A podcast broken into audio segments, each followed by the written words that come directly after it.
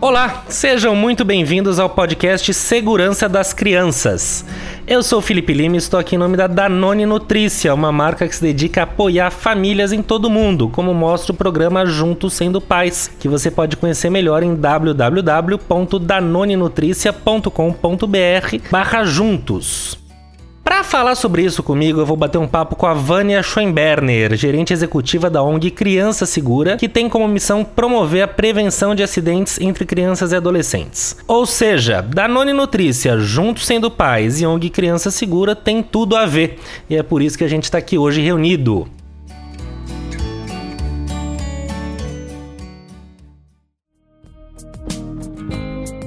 Tudo bom, Vânia? Olá, tudo ótimo. E você, Felipe? Tudo jóia também. Seja bem-vinda, fique à vontade e muito obrigado por bater esse papo com a gente. Eu que agradeço, é um prazer. Maravilha. Vânia, deixa eu começar jogando alguns dados aqui para a gente começar a falar. Uh, segundo um levantamento da própria ONG Criança Segura, né, baseado em dados do Ministério da Saúde, em 2018, 112 mil crianças, que é o equivalente a dois estádios do Maracanã, Maracanã lotados foram internadas em decorrência de acidentes e 3,3 mil crianças morreram vítimas de acidentes.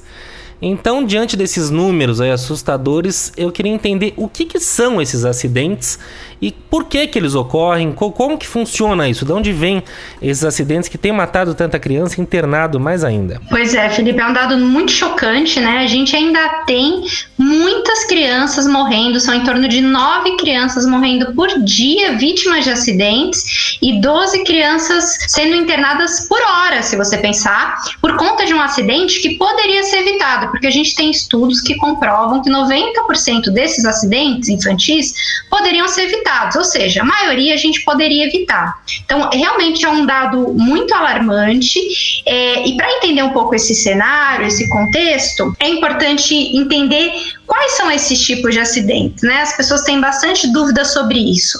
Hoje no Brasil, a primeira causa de morte de criança, a primeira causa acidental de morte de criança é o trânsito.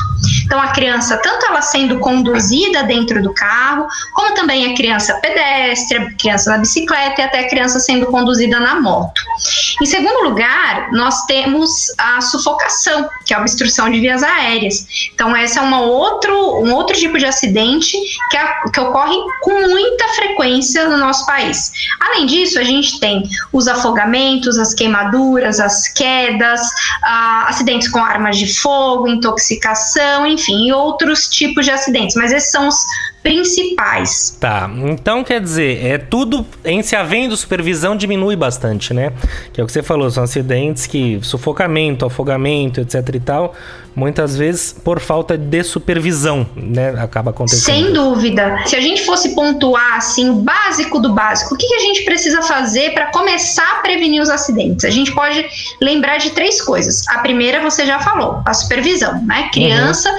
precisa estar sob supervisão de um adulto adulto é, e não sobre outra criança, por exemplo, né? Eu sempre brinco que criança não cuida de criança, então um adulto tem que estar de olho nas crianças ali o tempo todo. Esse é o primeiro ponto. O segundo ponto é adequação do ambiente. Esse ambiente onde a criança vai estar, seja a casa, a escola, o parquinho, a casa da avó, a pousada nas férias, esse ambiente precisa estar seguro para a criança. Então, o adulto precisa ter um olhar sobre esse ambiente para eliminar os riscos. Então, tudo que tem ali que pode causar um acidente precisa ser retirado, cuidado, colocado em outro lugar, enfim, precisa ser adequado para garantir a segurança. E um terceiro ponto é usar dispositivos de é, proteção, né? Uhum. A própria cadeirinha de carro, é o cadeirinho, o bebê conforto, né? O assento de elevação, são dispositivos que garantem a segurança da criança no transporte. Então, a gente precisa usá-los, assim como o capacete na, no caso da criança andando de bicicleta, skate, patins, enfim, previne a morte das crianças. Então, o colete salva-vidas, no caso dos afogamentos, então também tem alguns dispositivos de segurança que a gente pode estar tá usando e minimizando, minimizando muito a chance de você é, vivenciar um acidente com a sua criança. Perfeito. Agora deixa eu te perguntar, vamos dar um, um passo para trás, vamos pensar no bebê, na criança bem pequena, quase o recém-nascido. Eu sei que muitos pais e mães que nos ouvem estão lidando com essa faixa etária. Eles também, acredito eu, estão sujeitos a variados tipos de acidentes, né? Então eu queria saber, entre bebês é, eu queria até que você delimitasse até que idade, mais ou menos, a gente pode considerar um bebê. Uh, quais são, para essa turma, o acidente mais comum e também como a gente pode evitar né, esse tipo de coisa? Só para você ter uma ideia, né, como é importante a gente falar das crianças pequenas no geral, né, não só os bebês, uhum. é, no caso dos acidentes, porque quando a gente está falando aí que são no último ano, né, 2018, último levantamento, a gente teve 3.300 mortes de crianças, né, mais de 3 2.300 mortes de crianças, metade dessas crianças tinham até 4 anos. Ou seja, a, a maior parte dos acidentes está acontecendo na primeiríssima infância justamente com os bebês e com as crianças pequenas. Então, é muito importante esse olhar atento de pais e familiares sobre os bebês, né? Especialmente quando a gente está falando da, das crianças bem pequenas, os bebês, o, a principal causa de acidente, de morte né, acidental, é a sufocação. E o que, que, é a sufocação? A sufocação é a obstrução de vias aéreas, quando boca e nariz são obstruídos. Isso pode acontecer de diversas formas, mas nos bebês a gente tem situações é, bem corriqueiras, né, que podem gerar um acidente muito grave. Que é o caso, por exemplo, da obstrução por objeto macio, ou seja, o bebê lá no berço, coberto, esse, essa coberta, esse paninho, esse lençol, sobe até o rosto do bebê e sufoca. O uso desses protetores de berços, né, essas almofadinhas, almofadões, travesseiros, bichinhos de pelúcia, todos esses itens que as pessoas às vezes colocam para decorar no berço, uhum. podem obstruir a, as vias aéreas do bebê, porque o bebê não tem controle cervical, né, para fugir dessa situação. Então, isso é uma situação muito grave. Uma outra situação que comumente acontece esse tipo de acidente é na hora da alimentação. Então, a criança, seja por leite materno, né, fórmula infantil, até conteúdo gástrico, né, o, o, que nós mães conhecemos aí como refluxo, né, depois que a criança mama, é, isso pode voltar e obstruir vias aéreas. Além disso, a própria alimentação, comida, né, principalmente os duros e redondos são os campeões aí para causar engasgos e, consequentemente, sufocação. Vânia, criança crescer um pouquinho mais, vai para o berçário, para uma creche. Nesse ambiente, o que, que os pais têm que ficar de olho antes de, de, deixar confiar seus filhos para eles cuidarem, né? Então acredito que sejam fatores ambientais, de higiene. O que, que o pai tem que ficar de olho antes de escolher um berçário ou uma creche? Bom, são dois pontos. O primeiro é a questão da supervisão. Então, quem vai estar tá tomando conta dessas crianças, quantas crianças, né, versus o número de adultos, a disponibilidade e a atenção que esse adulto vai ter para ficar de olho nas crianças. Então, primeiro ponto é como é a supervisão nessa escola, nesse berçário, nesse né, que os pais escolheram para deixar os, os bebês aí na volta ao trabalho. Tá. E o segundo ponto é realmente observar o ambiente. Esse ambiente que vai receber as crianças, e pode ser inclusive até a casa da vovó, né? É, muitos pais é, optam por deixar às vezes com algum familiar e vale a mesma regra. Uhum. Então, assim, olhar esse ambiente para ver se esse ambiente é seguro. Então, ter um olhar atento sobre os principais, as principais possibilidades de acidentes com essa criança. Então, por exemplo, as janelas têm proteção, se a gente está falando né, de, uma, de uma, um espaço que não é térreo, um apartamento, por exemplo, né, no caso da casa de um parente, ou uma escola que tem segundo, terceiro andar. Como é que é o piso desse lugar? É um piso escorregadio? Tem tapetes soltos? Isso tudo pode causar as quedas.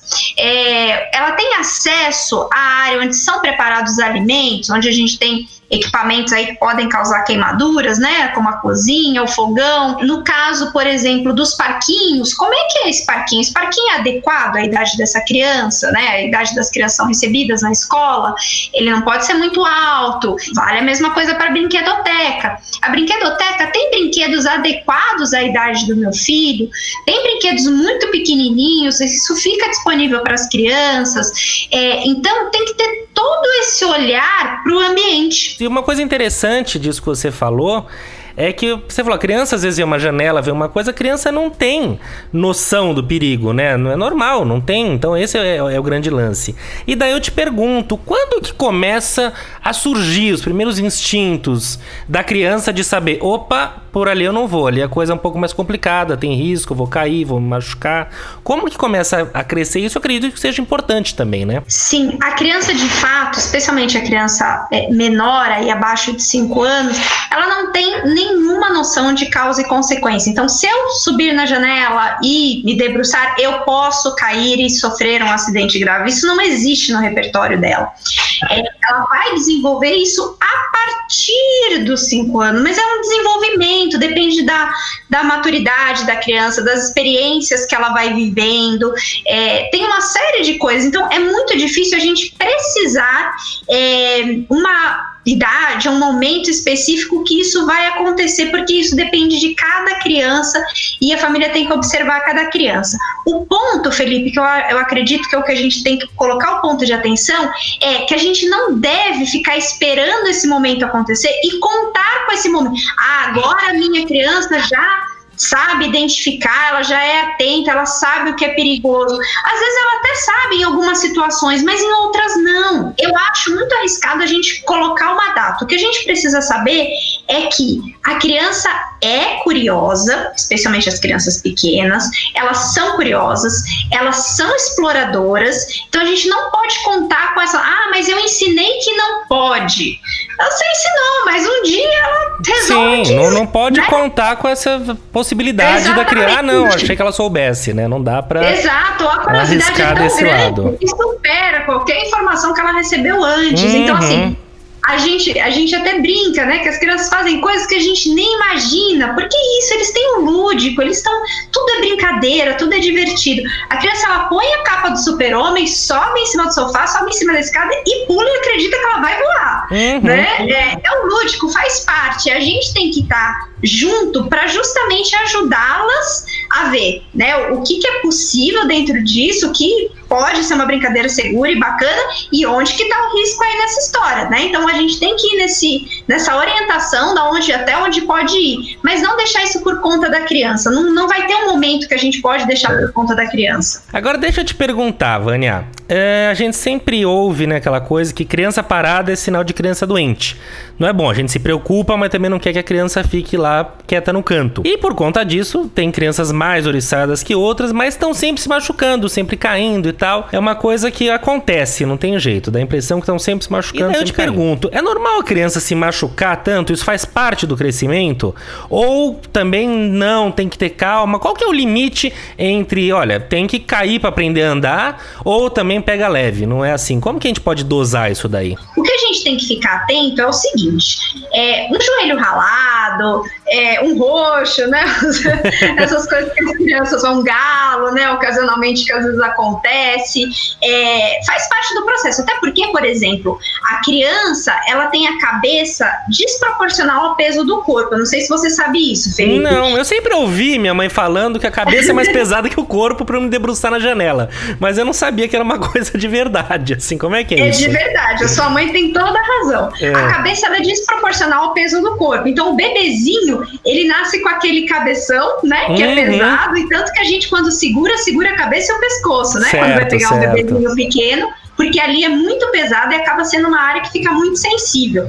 E isso vai até ali os 4, 5 anos para se tornar proporcional como é o nosso corpo. Então, quando você imagina, o bebê está começando a andar, aquela cabeça que está pesando deixa o equilíbrio comprometido. Então, por isso que os, as crianças caem tanto, né? Uhum. Então, a gente fica até meio desesperado, achando se é normal mesmo. E sim, é normal, porque tá nesse desenvolvimento do equilíbrio, lidando com um corpo que ainda não tá 100% proporcional. Então, vai cair, vai acontecer pequenos acidentes. O que a gente tem que estar tá atento é sobre a diferença de um acidente grave de um acidente corriqueiro. Então, um joelho ralado, um roxo, um galo, é normal. Agora, você tem uma situação que coloca a vida da criança em risco, isso não é normal. Certo. Então a gente tem que estar muito atento. O que a gente não quer são acidentes graves, aquelas pequenas situações. Fazem parte da infância e fazem parte do desenvolvimento. O que a gente quer é proteger a vida das nossas crianças. Perfeito, excelente. E agora, de bom, a gente falou de tantas possibilidades e tal. Você acha que dá pra gente pensar, bom, da, da primeira né, infância, do, do bebezinho até a adolescência, mais ou menos? Você conseguiria listar, assim, de repente, em três colunas, vai? Os acidentes mais comuns? Você falou muito de afogamento, sufocamento, queda, mas para cada idade tem um acidente que é mais pertinente? Tem acidentes que acontecem com mais frequência, sim, Felipe. Hum. Por exemplo, os acidentes de trânsito, eles acontecem com mais frequência é, entre 5 e 14 anos. Tá. Então são as crianças maiores que estão mais suscetíveis aos atropelamentos, aos acidentes na bicicleta, acidentes quando estão sendo conduzidos em motos e em carros. Quando a gente está falando da faixa etária de 1 a 4 anos, quer dizer, as crianças menores, a gente tem grande incidência dos afogamentos. Tá. E aí, vale um, um destaque aqui, que as pessoas pensam assim, ah, afogamento é no mar ou na piscina, no máximo no rio. Não, afogamento pode acontecer em qualquer espaço que tenha água. Então, dois dedos d'água são suficientes para que uma criança nessa faixa etária se afogue. Então, vale balde com água de molho, banheira com resto de água dentro, caixa d'água quando é acessível, né? A criança, vaso sanitário. Então, assim, a gente tem que estar atento a todo o acesso que a criança tenha à água, seja dentro de casa, seja na hora do passeio. Então, os afogamentos, como eu disse, são mais comuns, né, as mortes por afogamento, entre crianças de 1 a 4 anos. E de 0 a 1 ano, como a gente já falou, são a, as situações de sufocação que acontecem com mais frequência. Perfeito. Os outros tipos de acidentes acontecem é, comumente em todas as faixas etárias, né? Quedas, queimaduras, uhum. intoxicações. Perfeito. Vânia, agora eu vou fazer uma pergunta que é quase para mim também. é a questão da preocupação dos pais. Todo pai se preocupa, não quer que o filho se machuque, aquela coisa toda. Mas nos últimos tempos, e eu me incluo nisso, a gente tá criando uma onda de super proteção que também não é muito saudável, né? Porque a criança tem que ter a autonomia dela. Então, como é que você que lida com isso, que trabalha com isso, é, dá essa dica pra gente aprender a dosar entre tem que cuidar, tem que ficar de olho, mas também não pode virar uma loucura que fica todo mundo doido, né? Como é que é esse meio termo? É isso mesmo, a gente precisa encontrar esse equilíbrio, porque a criança precisa sim se desenvolver, precisa sim explorar, precisa sim experimentar mas com segurança.